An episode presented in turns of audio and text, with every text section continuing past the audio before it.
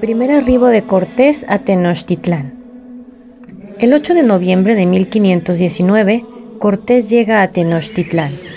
Los conquistadores entran por la calzada de Iztapalapa, siendo recibidos por Moctezuma, y los aloja en el palacio de Axayácatl. Los españoles quedan maravillados por la belleza y el orden de los mexicas. Esto relatado en las cartas de relación de Cortés. Cortés pone de pretexto la muerte del jefe de la guarnición española de Villarrica de la Veracruz y toma de rehén a Moctezuma. Cortés ordena inspeccionar los territorios dominados por los mexicas para recolectar oro y prohibió los sacrificios humanos. Los españoles destruyeron las deidades prehispánicas imponiendo imágenes cristianas. Incluso realizaron una misa en el Templo Mayor.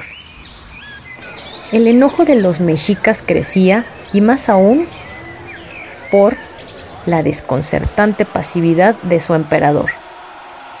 Las sublevaciones mexicas, desafortunadamente para ellos, no tuvieron éxito.